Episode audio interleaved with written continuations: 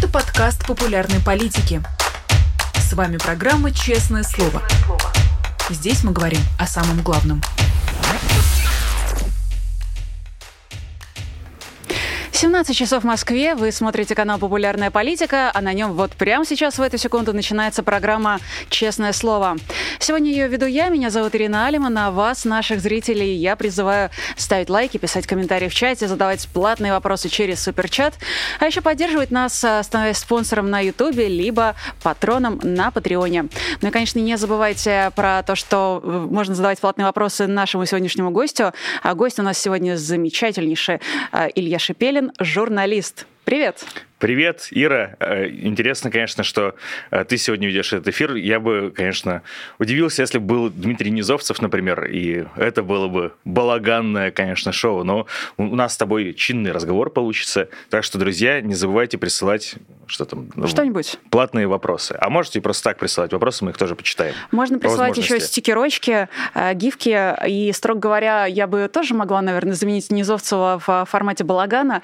Мы просто не пробовали. Ну, э, Невзовцев он тоже не пробует, он сразу переходит к делу. Вот в чем штука. Да, в этом да. принципиальная разница между мной и им. Но вообще я хочу тебя поздравить с дебютом, э, э, с появлением в формате честного слова. Ты здесь еще ни разу не был. Как тебе студия? Обживайся. Ну, на самом деле я здесь записывал подкаст с Нино Расибашвили для ее канала, так что, но вот в честном слове еще ни разу не был, так что э, атмосфера пока уникальная. Эм, Студия знакомая, но атмосфера уникальная. Замечательно. Так мы с тобой проведем следующие 40 минут. А, давай, наверное, вернемся на год назад, а, отмотаем, так сказать, время в памяти. Как раз а, после эскалации войны в феврале 2022 года ты ушел с дождя, и спустя некоторое время ты начал вести зомбоящик здесь на популярной политике, то есть чуть больше года у тебя уже здесь выходят твои выпуски. Я помню... Каждый четверг, кажется, вообще без перерывов, может быть, на январские праздники только у нас была пауза небольшая. А так каждую неделю я так много никогда не работал стабильно. Да. Черт, угу. мне нужно было сделать э, специальную паузу для этой интеграции. Точно. Сегодня четверг, сегодня вышел новый зомбоящик. Вышел, да. Это а, правда. Поэтому зрители, э, обращаясь к зрителям, смотрите. А, я помню цитату Маши Борзуновой, твоей бывшей коллеги по «Дождю» и по «Fake News», а, когда э, Дудь в фильме про пропаганду, где были и Маша, и ты был, Антон Пикули был, он, Юрий Дудь спросил Машу о том, э, чем отличается пропаганда от контрпропаганды, журналистика от контрпропаганды, и оценивая то, что ты сейчас делаешь, она назвала это контрпропагандой. Угу. Как ты сам на это смотришь? Нормально спокойно смотрю, и у меня несколько раз э, менялась э, точка зрения, ну или, не знаю, формулировки, что ли, как это вообще все выглядит. Я не помню, кстати, у Дудя давал я свою какую-то трактовку слова пропаганда, но в целом а, мне кажется, что ну, нужно понимать, что пропаганда, она существует везде, она не всегда может быть только негативной коннотацией, да, но пропаганда — это то, что всегда должно соответствовать методичке издания или, э, я не не знаю, инвестора э, того, ну или там твоей собственной методички, да, если а, ты сам, сам работаешь на себя, да, и вне зависимости от того, что происходит вокруг, а, ты все время повторяешь эту методичку. Если ты рассказываешь прогноз погоды, и за окном меняется, меняется а, ветер, меняются а, катаклизмы, а, но если у тебя все время написано, что ты должен рассказывать, что там солнечно, ты будешь это делать, да. Журналистика в традиционном, да, понимании, это а, именно э, то, когда ты рассказываешь об изменениях, ты э, говоришь о меняющихся фактах, да. А, ну, а пропаганда, ты, как бы, у тебя есть задача это говорить. То есть, ну, хорошо, есть пропаганда здорового образа жизни, ты не должен свернуть и никогда не должен говорить, что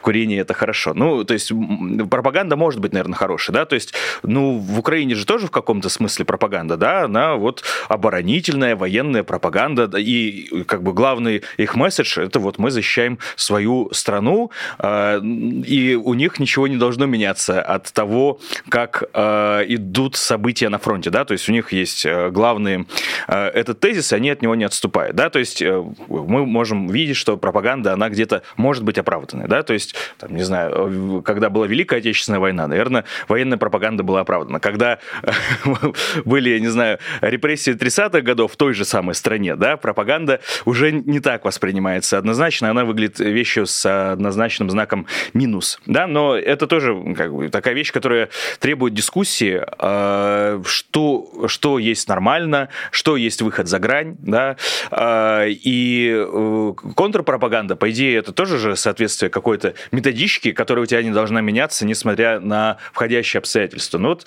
эм, можно понимать это слово так, а можно понимать контрпропаганда именно а, как э, ответ на пропаганду. То есть, когда ты разбираешь чужую методичку, да, относительно э, фактов, которые приходят, относительно действительности, относительно правды, да, и ты при этом сам не являешься заложником э, вот э, каких-то э, тезисов, которые были составлены, и ты просто должен их повторять из раза в раз, вне зависимости от того, э, что там за окном происходит. Поэтому Э, я вот этим занимаюсь, да, то есть у меня объект э, наблюдения, он э, не меняется, да, но при этом я сейчас, по крайней мере, себя не мыслю как человек, который является заложником вот какой-то методички с тезисами, да, то есть я считаю, ну, то есть есть проблемы и в любом поле, да, то есть в оппозиционном тоже, да, есть проблемы в Европе какие-то, да, и мы должны, наверное, тоже про них знать, но вот у меня фокус и как бы мое понимание, главная проблема, которая существует сейчас в моей стране, в России, да, и проблема, которую эта страна, а, это государство, вернее, да, под управлением а, некоторых людей она несет в мир. Она заключается в том, что а, людям полощут мозги, тем, как, до кого не добрались с полосканием мозгов, им угрожают либо тюремными строками, либо штрафами, и всякий раз дают по башке, если люди вылазят со своим мнением, и поэтому получается такая спираль умолчания, умолчания, где Единственный дискурс, который сохраняется, э, это пропаганда, где люди получают деньги просто за то, что они э, произносят ложь, которая вот должна э, соответствовать ну, каким-то установкам из Кремля. Да? И поэтому вот мне, мне остается с этим сопротивляться. То есть есть ли другие проблемы, о которых имеет смысл говорить? Наверное, есть. Но мне просто кажется, что они не самые важные, да, то есть потому что меня же, как у ведущего Fake News тоже в свое время об этом спрашивали, а почему вот Э, вы занимаетесь телеканалами, прежде всего, там, по какому-то остаточному принципу еще телеграм-каналами провластными, но при этом вы не фокусируетесь на э, тех э, вещах, когда у нас, там, не знаю, независимая журналистика либо ошибается, либо там в откровенные факапы какие-то попадает. Но так э, в этом-то и штука, что когда это делает независимая журналистика, она делает это не распоряжаясь 95% возможностей своего государства, оно, она не делает это это, либо злоупотребление, либо ошибка, она не приводит к тому, что от этого все население страны твоей, и оказывается, что еще и соседей ближайших, но от этого начинают дико страдать, погибать э, и так далее. Поэтому э, я, бы вот так э, широко ответил на этот вопрос. Э, то есть я занимаюсь препарированием пропаганды, но при этом, кстати, если вдруг Дмитрий Киселев в, каком-то, в какой-то вещи оказывает, окажется прав, что я не скажу об этом? Что я не скажу, что суффикс «еньк» действительно делает слово добрым, и это совершенно меняет дело. Конечно, я с ним соглашусь, с Дмитрием Киселевым. Поэтому э, у меня там там нет э, железной стопы. Если Дмитрий Киселев когда-то начнет говорить э, гуманистичные вещи, если он начнет э, бичевать пороки, которые привели к этой войне, что я не скажу, что в этих вещах он не прав, я скажу об этом, да, то есть другое, другое дело, что мы должны иметь э, долгую память, да, мы должны знать, что э, человек делал до этого, как он э, зарабатывал деньги и э, каким последствиям э, привели его предыдущие поступки, но если вдруг Дмитрий Киселев начнет э, говорить то, что будет смахивать на правду, я об этом с удовольствием скажу. Интересно. И похвалю его, конечно, да. И похвалю. И похвалишь. Да. Я хочу дождаться этого момента, когда Дмитрий Киселев... Мы все ждем, да. Он выйдет на Красную площадь и скажет, что вот это свои движения руками, он показывал сурдоперевод «Я в заложниках! Убейте Путина! Я, я не могу нести этот бред больше!» Вот, и он об этом всем расскажет и э, снимет фильм «Проклятие Владимир Путин 2024». Ой, мне очень нравится да. срок выхода. Э, Наверное, самый частый вопрос, который и тебе задают в интервью, и самый частый вопрос а, в рамках соцопроса, который я проводила э, среди небольшого числа коллег, это как тебе удается э, уже достаточно много лет смотреть, переваривать, проводить через себя всю эту пропаганду, mm-hmm. которую мы потом в сжатом виде видим в твоих выпусках. Мы видим, конечно, определенные фрагменты, вставки, цитаты цитаты и комментарии, но я тебе честно скажу, это очень больно смотреть. А ты наверняка смотришь э, ну, побольше, чем эти цитаты, в целые выпуски. На самом деле, да, это главный такой, э, я не знаю, что ли, э, постулат в источниковедении в любом, да, нужно основываться не на вырезках, которые до тебя сделал другой человек, а нужно самому залазить в этот источник и три часа программы Дмитрия Константиновича Киселева вот уж смотреть, да. Э, но, э, отвечая на этот вопрос, я скажу, что я э, этим сейчас занимаюсь не в полную силу, прям сказать. У меня есть э, команда редакторов из двух человек, которые помогают мне это делать, осматривать, писать тексты. Э, и поэтому сейчас я могу э, в чем-то отдыхать, а иногда э, и смотреть на это со стороны, потому что иногда, когда ты э, за деревом леса можешь не увидеть, что называется. Вот, сейчас у меня э, мои глаза э, на 80% это вот моя редакторская команда небольшая, да, то есть э, эти ребята помогают популярной политике с другими сюжетами по пропаганде, которые у нас здесь выходят и в репортажах и так далее. Э, вот и, кстати говоря, с Соловьевым э, помогали э, команде отдела расследований, да, там тоже вот как бы их труд заметен. А, за, за что им большое спасибо. Сам бы я уже, конечно, не справился с таким объемом работы, ну просто потому что это как будто дрелью тебе высверливают мозги, если ты, ну то есть я до войны смотрел смотрел ну, 10-14 часов пропаганды, ну, такой как кондовой программы пропаганды в неделю. Плюс ты еще постоянно читаешь Твиттер, постоянно читаешь, что Маргарита Симонян там, вот твои мысли этим еще заняты. Там, не знаю, у Владимира Соловьева в свое время телеграм-канал совершенно жуткий и очень э, продуктивный, да, потому что он стреляет говнищем каждые 5 минут. Э, и, конечно, это занимает еще больше времени. А вот чистого смотрения было, ну, 10-14 часов в неделю. Э, как началась война, пропаганда стала еще жестче, то есть она стала зубодробительнее, конечно конечно же, да, и осиливать это, честно сказать, в одиночку у меня уже не получилось бы. Вот когда я пришел на популярную политику, у меня э, появилась небольшая группа, которая, ну, то есть сейчас программа делается редакцией, строго говоря, а это там не, не то, что авторская программа, потому что Fake News делали вот мы поодиночке, иногда помогали друг другу. Маша Бразнова свой выпуск делала, там Алексей Коростелев и я, соответственно. Вот. И каждый раз это вот собственный был авторский продукт, сейчас у нас редакция работает.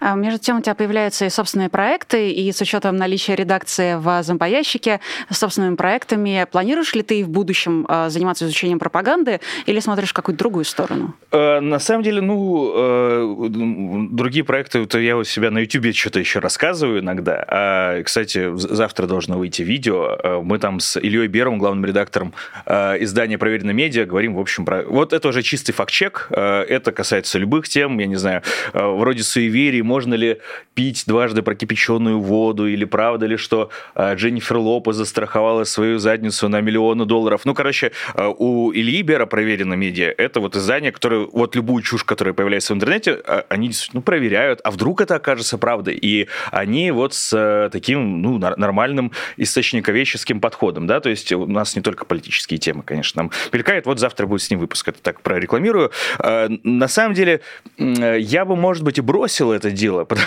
потому что иногда это все надоедает. Но вот честно скажу, от э, программы Fake News выходила 2017 года на канале Дождь. Э, Вести недели там подробно я начал смотреть еще раньше, года с 13 или с 12. Э, вот, а так, чтобы это стало работой постоянно. Ну вот э, это вот на протяжении последних уже 6 лет получается. Конечно, от этого устаешь, но, во-первых, э, людей, которые делают это регулярно, систематически, их других что-то не появляется. Я каждую неделю, не знаю, там, 7 или 12 где-то комментариев в прямом эфире даю разным э, изданиям, YouTube-проектам, радиостанциям. Вот сейчас буду после нашего разговора с канадской радиостанцией говорить. И это очень востребовано, потому что людей, которые занимались бы этим постоянно, и это было бы основным, основным трудом, их не так много, и я чувствую в этом уже некоторую миссию, при том, что, конечно, э, там, чем я не могу себя назвать профессиональным телекритиком или, там, не знаю, социологом вот в этом вопросе, да, то есть у меня не научный подход, я обычный телезритель, просто э, это является частью моей работы, смотреть это регулярно, ловить их за руку и э, ну, интересоваться, что там у них вообще с точки зрения а, цеха происходит, да, ну, то есть, потому что вот это уже как бы любопытно, то есть ты становишься рыбаком, который различает виды мормышек а, или там, не знаю, снасти какие-то для спиннинга, вот, хотя э, и вот ты к рыбам к этим вот так начинаешь относиться, потому что это уже часть твоей жизни, поэтому мне э, сложновато уже от этого э, так откреститься было бы, вот, ну, и нужно этим заниматься дальше, так что буду это делать, пока прекращать не планирую, ну и плюс иногда же любопытные новые пласты вылазят, то есть, да, вот телевизор поднадоел, а сегодня тоже вот эта смешная история про а, как бы журналиста, а, который делал интервью с Пригожиным на днях, Долгов. Долгов его фамилия, да. И он написал сегодня, что его уволили. А он там, по-моему, кружочек записал. Он сначала кружочек написал, потом написал... Я думаю, что за фигня? Наверняка это опять э, Пригожин какой-то... Я вот, ну, Долгова где-то видел, в телеграм-каналах мелькал. А, ну, и это просто чувак из сетки Пригожина, то есть, который все время там Вагнера вперед, дайте э, снаряды и так далее, и так далее. Откуда его могут уволить? Из его телеграм-канала, где он получает деньги от того же Пригожина? Что за фигня? Я подумал, что это Пригожин, который действительно Марс мастер самопиара, и действительно очень продуктивный человек в том, чтобы постоянно обсуждали его. Он, правда, гениальный э, при всей своей мерзотности. Он гениально а, продуцирует какие-то инфоповоды для того, чтобы находиться все время а, на верхушке новостей в интернете. А, вот. Я начал смотреть, что это такое. Оказалось, что это Долгов. Он, и он написал об этом пост, что его выгоняют из интернет-шоу, которое называется... Телега это ну, там что-то телега онлайн, телега онлайн это называется, и он сам пишет, что деньги нам на это дает Институт развития интернета, а это ну, вот контора, которая просто с мешком бабок из Кремля рассовывает их блогерам, покупая их, создавая новый проект, вот просто скупая все пространство в интернете, то есть где э, находились еще когда-то независимые блогеры в России, если они хотят оставаться в России, если они хотят какую-то монетизацию, самая простая монетизация – это брать деньги у ИРИ.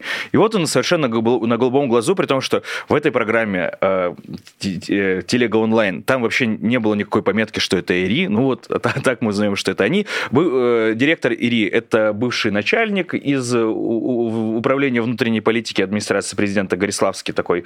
А, вот. Ну и, соответственно, э, Долгов пишет, что он с ним созванивался, тот не может решить этот вопрос. Ну, понятное дело, на самом деле, что жуки из администрации президента, когда их чмурит Пригожин, они вот не хотят содержать э, лакея Пригожина у себя на зарплате этого долгого. А я захожу, э, что это вообще такое? Я, я никогда не слышал про телегу онлайн. Ну, правильно, они существуют уже полгода, они полгода получают, ну, какое-то, я, я подразумеваю, не маленькое финансирование от ИРИ. Знаешь, сколько у них подписчиков в Рутюбе? Ну, Рутюб у нас же основная площадка, сколько? Э, скажи мне, ну, я... так, ну, ну, прикинь. Десять? Ну, ладно, 444 сегодня было красивое О, число. Красиво. За полгода 444. Э, и этот, э, ну, то есть мне очень понравился пост. Я даже Давайте э, сделаю, как бы, украду, на, пожалуйста, пожалуйста, украду да. время у нашего эфира. И это просто потрясающе. Он пишет, ну, во-первых, он э, сокрушается, что его выгоняют из проекта, который просто распил денег какой-то дикий. Я в этом смысле их поддерживаю как раз. Чуваки, пилите деньги дальше. Ну, то есть э, мне это лично не жалко. А этот чувак обращается к президенту Путину, вот, то есть мы хреново работаем, у нас, э, ну, в ВКонтакте у них побольше, конечно, аудитория, все-таки контакт это другая, там 4 тысячи за полгода они э, нацедили, э, и, э, значит, он пишет, в России, слава богу, э, и благодаря, слава богу, и благодаря президенту, это вот э, без запятых в одном предложении, вот в России, слава богу, э, и благодаря президенту существует свобода слова. Не думаю, что Владимир Владимирович обрадуется, узнав, что ведущего телеги онлайн уволили уволили. Я голосовал за президента и уверен, что он принципиальный противник любого беспредела. Ну, вот тут даже Владимир Путин хохотнул бы. А, вот. А, меня не за что увольнять. К тому же полгода тянул этот проект исключительно за счет своих личных качеств. Ну, как бы вытянул действительно мощно. А, вы наступаете на горло собственной песни. В общем, прекрасно. Мне Люди... бы такую самооценку, прости, пожалуйста. Да, да. Ну, мне вообще было бы интересно посмотреть, как Путин вообще что-то объясняет про интернет. Тут недавно было видео, как он по беспилотникам общался и слушал про протокол TCP/IP. И... Угу, да, понятно, что ничего не понятно, хотя и это понятно. Там прекрасное э, видео. Э, и, конечно же, мне было бы интересно, как Путину объяснять, что такое телега онлайн, и что там 400 человек подписчиков, а там увольняют ведущего. Я думаю, что не так себе Путин представляет свое влияние в интернете. Он слабо представляет, что такое интернет, но э, такой... Вот, короче, неожиданно, то есть так как это очень э, большая э, какая-то площадка, да, всей, всей пропаганды, то есть там э, то, что мы видим, это проекты, которые существуют удачно, то есть это, да, там тоже э, бабки крадутся, э, и э, все это иногда через задницу делается, но просто на фоне того, что они монопольно владеют там средствами массовой информации, то как бы они заметны, да, но это, тем не менее, еще профессионалы своего дела, да, то есть, э, по крайней мере, мы видим, чем заканчивается их труд, так или иначе они появляются, э, всплывают на воду, да, а есть и вот такое тоже, э, вот какой-то бессмысленный совершенно проект телега онлайн, который полгода уже выделяет деньги через администрацию президента, Институт развития интернета, и там дофига всего такого, поэтому этот паноптику можно изучать бесконечно, и если там поднадоел Дмитрий Киселев, вот, вот, Константин Долгов есть всегда, смешные посты пишет, э, креативный человек, э, самооценка в порядке, просто самый лучший на свете ведущий. Угу. Да, это уже про тебя. Э, слушай, когда ты говоришь про пропагандистов, э, ты, э, понятно, отстраняешься от них максимально, потому что ты все-таки журналист, а они все-таки нет. Но при этом формально вы все-таки работаете, и они работают в медиа, и ты работаешь в медиа. Более того, насколько я помню, поправь меня, если ошибаюсь, ты на заре своей карьеры сам работал в небольшой фабрике троллей. Да. Все-таки ты очень, мне кажется, хорошо понимаешь и как у них это все технологически устроено, как они в принципе принципе клепают э, свои пропагандистские сюжеты, как они перевирают, манипулируют и так далее. В этом смысле, мне кажется, ты на самом деле не так уж далек, просто если они условно хищные, э, очень токсичные рыбы, э, то ты просто другой вид, который понимает, как устроено все у пропагандистов. Ну, если долго вглядываться в бездну, то сам станешь частью бездны. Ну, то есть это все возможно, ну да, в общем, так или иначе, они представляют сферу моего интереса, и в чем-то, да, наверное, я их э, и понимаю, в чем-то могу даже объяснить их логику, но там, не, не, не знаю, не думаю, что у самого когда-то получилось бы э, попасть в эту среду и, и, и работать в ней, да, потому что слишком а, разные установки, но, тем не менее, в каком-то смысле, да. Так, пришел тот самый момент, когда мне нужно закрыть свой гештальт. Мы уже пытались с так. тобой записать однажды интервью до популярной политики. И мой главный вопрос был не в том, откуда у тебя появился стакан в руке. Я думал, никто этого не заметил. Окей, okay, да. А в, э, вот в чем. Э, кто, кого ты выделяешь из пропагандистов и можешь назвать своим самым любимым, ну, в том смысле, что он для тебя наиболее интересен. Ты тогда назвал Сергея Доренко и очень э, подробно аргументировал свой ответ. С тех пор много чего изменилось. Путин эскалировал войну против Украины, началась ее горячая стадия. Мы, собственно, уже больше года, 15 месяцев, весь мир живет в новом изменившемся состоянии. А на кого ты сегодня обращаешь внимание? Или сегодня уже не осталось ярких, а, может быть, а, специалистов в своей области? Все как один? Да нет, ну, конечно, они отличаются, но в любом случае есть вот эта проблема, что э, все немножко лишились своей уникальности, да, то есть везде повестка одна и та же, везде вранье примерно одно и то же. Ну, э, ну вот мы назвали сегодня Пригожина. В этом смысле он, конечно, незаурядный, да, потому что я на всякий случай скажу зрителям, кто этого не знает. Э, э, это человек, которого больше всего в интернете, то есть, наверное, больше, чем Путина даже. То есть он самый яркий пропагандист сейчас. Ну да, но я просто поясню, в чем дело. Но при этом его имя оно запрещено на телевидении. То есть э, вот классические вот эти СМИ, э, газеты, радиостанции, э, телеканалы, э, ну то есть большинство глубинного так называемого народа России, ну глубинный он народ еще и потому, что он глубоко вдавился в диван или в кресло перед телевизором. Вот он настолько глубинен. Э, они не знают, кто такой Евгений Пригожин. То есть программа «Время» на Первом канале, она ни разу его за год войны не упомянула. Программа «Вести недели» Дмитрия Киселева, который которые, ну вот, э, главный вот месседжи, которые Кремль хочет отправить э, миру, они вот, можете посмотреть просто стенограммы э, Дмитрия Киселева, они на сайте «Вести недели» выкладываются. Там последний раз э, Пригожин упоминался в начале 2020 года, вообще там по какому-то третьестепенному поводу, случайно просто, в проброс, что называется. Э, ЧВК Вагнер упоминается, но тем не менее, да, и вот этот человек, то есть он он действительно в каком-то смысле оппозиционен там, ну, то есть потому что ему приходится пробиваться через эти барьеры, потому что оказывается образ человека, который э, как-то близок к Путину, он выдуман самим Пригожиным, да, то есть ему самому приходится добиваться, ему приходится выдумывать эти истории э, про э, Колю Пескова-Чоуза, сына Дмитрия Пескова, э, пресс-секретаря Путина, который якобы где-то служил, потому что ну, Песков это как раз э, одна из форточек, через которую можно передавать какие-то это послание Путину и попадать а, в папочки соответствующие, потому что иначе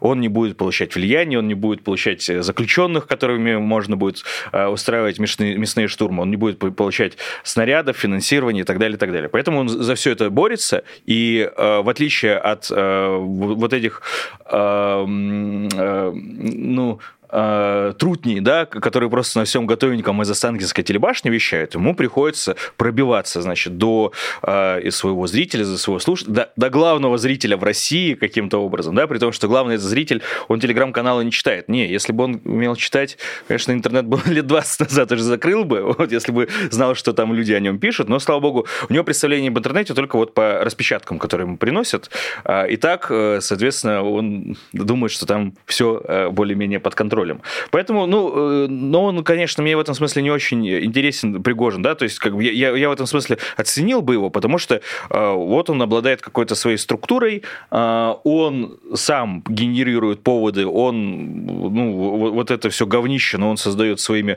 руками, а не, не то, чтобы ему достался кабинет рядом со Станкинской телебашней, поэтому он может распоряжаться там эфирной сеткой. Поэтому, да, он, он не заурядный, конечно, человек, а так, ну, партия артистизму, конечно, никто до сих пор не может сравниться с Никитой Михалковым. Да? Ну и по степени безумия, конечно, тоже, потому что э, он прекрасный актер, который сам себя, то есть для того, чтобы убедить зрителей, ему нужно самому поверить. И он себя убеждает, он сам в это начинает верить, вот в любую ахинею просто, которая там, не знаю, э, с, со страницы археология э, пришельцев в газете «Аргументы и факты», он это все, как бы он верит в это все. Вот. И у него просто, да, действительно магнетический актерский дар, то есть для того, чтобы это все доносить. Но тоже зрителям он поднадоел за этот год. То есть если э, летом его программы, они как-то попадали еще э, на вершину рейтинга, то есть его программу вообще стали во время войны показывать по, ну, по сути, главному федеральному каналу по России 1. То есть за это он на России 24 выходил, и то его забанили на какое-то время, когда а, был вот этот скандал с ковидом а, и с его историями о том, что все выдуманная, значит, инфекция.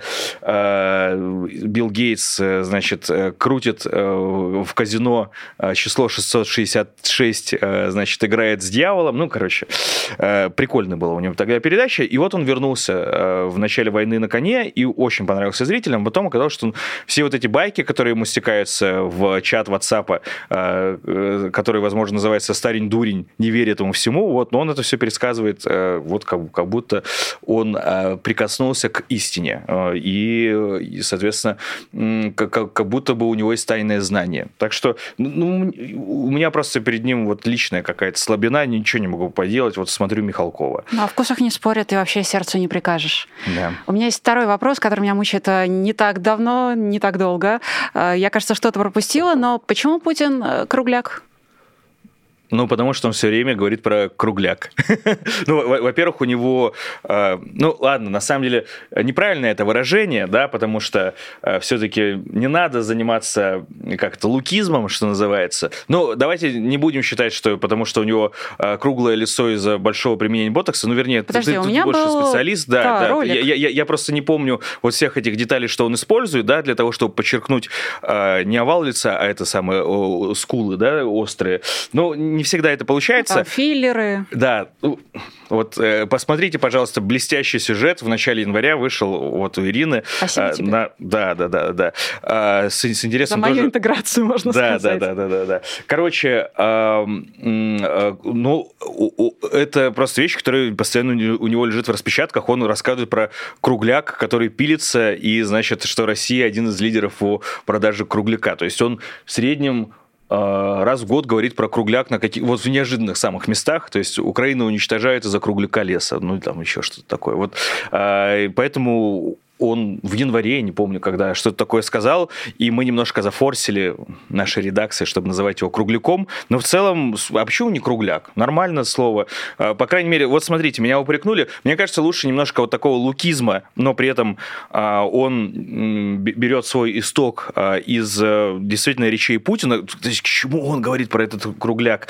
Вот. Это лучше, чем основываясь на национализме каком-то, да, или просто на а, шовинизме, когда Путина называют удмуртом. Вот потому что меня тут недавно прищучили тоже, что, значит, э, просто на- нашелся клон моего кота, которого тоже зовут Шпрот, он спит на таком же белье, а, и, ну, он очень похож на моего Шпрота, и э, я пошутил, что, наверное, это Шпрот Удмурт, вот, ну, или там Шпрот банкетный, вот, и мне тут же написали, ты что, совсем, что ли, как бы, э, это не очень корректно по отношению к удмуртам, вот, и, и действительно, я просто об этом не задумывался, что э, эм, вообще-то не надо сравнивать целый народ России с Путиным, тем более в таком ключе, поэтому лучше мы его будем называть кругляком, и это как-то а, нормальнее, и не надо использовать вот такие термины, которые вам кажутся забавными, а вы подумайте об удмуртах, пожалуйста. Вот я просто об этом не думал, у меня нет ни одного знакомого удмурта, и я не задумался, что кого-то это может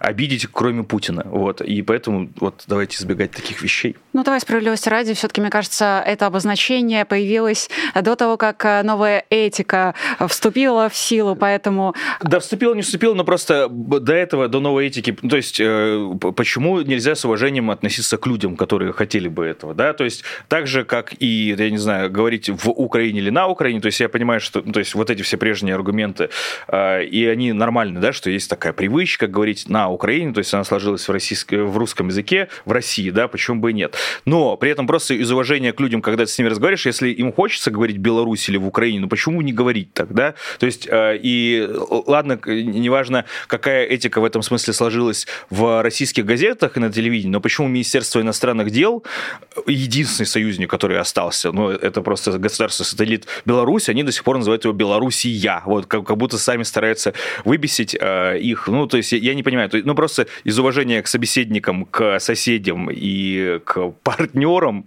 э, вообще, ну, про- просто, просто к людям, да, можно говорить или не говорить так, как им хотелось бы, поэтому э, новая этика здесь ни при чем, нормально прислушиваться э, к людям для того, чтобы их не оскорблять походе, тем более, что там ты э, по отношению к Удмуртии ничего плохого, допустим, и не имел в виду, когда э, говорил про двойника Путина условного. Кстати, про двойников Путина. а, веришь ли ты вообще в это? Или ты просто используешь эту мифологему в качестве шутки?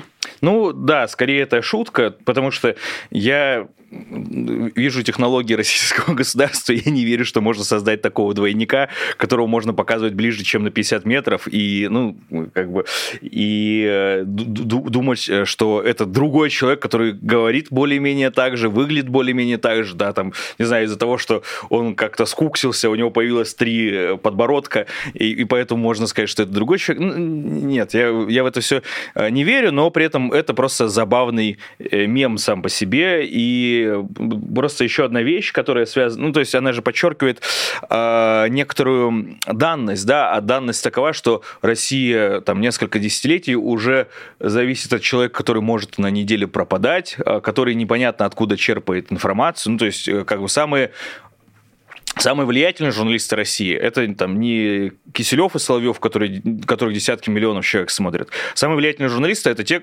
сотрудники ФСО, э, э, ноунеймы, которые составляют Путину папочки. Мы не знаем, откуда он берет информацию. Мы не знаем, э, что сегодня утром произошло с этим человеком, почему он пропал на неделю, почему он вернулся там в страшной паранойи и принял решение, там, не знаю, бомбить Украину или, не знаю, прерывать авиасообщение с Грузией, возвращать авиасообщение с Грузией. Мы не знаем, да, то есть все все решения э, крупнейшие по территории страны в мире, они принимаются исходя из того, что случилось в жизни или там в какой биохимический процесс произошел, произошел в голове одного человека. Поэтому, когда начинаются разговоры про э, вот этих двойников, не двойников, они просто подчеркивают, насколько э, все странно завязано на вот какой-то византийщине, который следовало бы остаться там на тысячелетие назад.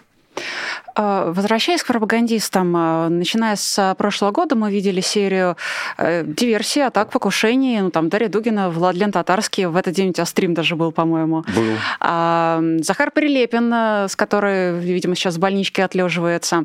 И, и мне помнится, совсем недавно кто-то из спикеров э, украинских говорил о том, что, кажется, из СБУ, что, в общем-то, мы следим за российскими пропагандистами и так или иначе будем их доставать. Заслуживают ли пропагандисты такого толка, как вот татарские, смерти? Э, ну, я вообще считаю, что к сожалению, да, э, вся и к ней привел Владимир Путин, безусловно, к этой ситуации, да, э, это, ну, очень большой удар по гуманизму, по человечности и вообще по цене человеческой жизни, потому что она вроде как должна быть человеческой жизнь наивысшей ценностью, но происходит просто ежедневная девальвация, да, и э, когда ты там уничтожаешь города, когда ты э, убиваешь семьи э, людей, а эти люди, они, ну, как бы, вот у, у них ничего не останется, кроме желания мести, да, и э, сложно э, что-то ответить этим людям, да, то есть, которые э, хотят э, отомстить, там, не знаю, Владимиру Соловьеву какому, какому-нибудь, который годами разжигал ненависть и, собственно, он там тоже наливал э, из канистры буквально э, керосин в этот костер. Да? Поэтому, но при этом сам разговор, да, то есть, а кто заслуживает смерти, кто не заслуживает, вот чтобы это было Э, нормальным 10 лет назад, но это, это вообще безумие на самом деле, да, и вот мы пришли к той ситуации, когда вот э, начинаются разговоры о вот э, труд бомбиста, да, который э, мстит за то, что либо у него э, семья погибла, либо там знакомые, да, и он что, не... вот а, а эти люди имели право призывать убивать, эти люди имеют право оправдывать уничтожение городов, авиабомбежки и так далее, да, а почему тогда э, там тот человек, который от этого пострадал, но выжил, почему он не имеет права им на ответ. Ну вот э, э, это э, печально, что, что так происходит, да, но, конечно, в любом случае нам нужно стремиться к тому, чтобы смерть казнь, э, там, метание бомбы или э, подкладывание ее под машину, это не было нормально, чтобы не было таких разговоров. Чтобы не было таких разговоров, должна закончиться, наверное, война, должно пройти какое-то время, и люди, которые это все устроили, они должны понести наказание, ну, хотя бы тюремное за все это, да, то есть какое-то адекватное. В любом случае, мне кажется, что все страны, весь цивилизованный мир, они двигались к тому, чтобы был введен как минимум мораторий на смертную казнь, либо произошла ее полная отмена. И я не тот человек, который вправе в этом смысле рассуждать, кому следует жить, кому следует поплатиться смертью за что-то. Э, но в любом случае это вся беда, она происходит из-за того, что э, безнаказанно была устроена война, и она продолжается до сих пор безнаказанно. Вот, поэтому э, мне не нравится, что происходит. То есть, прежде всего, просто давайте не забывать, что было причиной да, для того, чтобы э, бомба закладывалась под машину Захара Прилепина или там статуэтка с бомбой передавалась Владлену Татарскому. А, но э, это все страшно, и там просто мы да, должны говорить, что я, по крайней мере, я, я не принимаю, да, то есть а, убийство людей, ну, там, тем более, когда это а, там расправа какая-то неподсудная, но при этом мы вот, да, должны делать большой дисклеймер, что все это происходит, потому что те люди, которых сейчас взрывают, они требовали, чтобы была большая война, они требовали, чтобы и вот это э, хлипкое там, перемирие, которое существовало, ну, там, условное, да, с 14 по 22 год, да, то есть это была гибридная война сначала, потом это было какое-то непонятное перемирие, но при этом э, гражданских людей там погибало единиц, да, и вот эти все люди, там, вроде Владлена Татарского, они были бенефициарами войны, они требовали, чтобы больше людей погибало для того, чтобы решить вопрос и навсегда, значит, забрать эту территорию себе и какую-то еще другую территорию.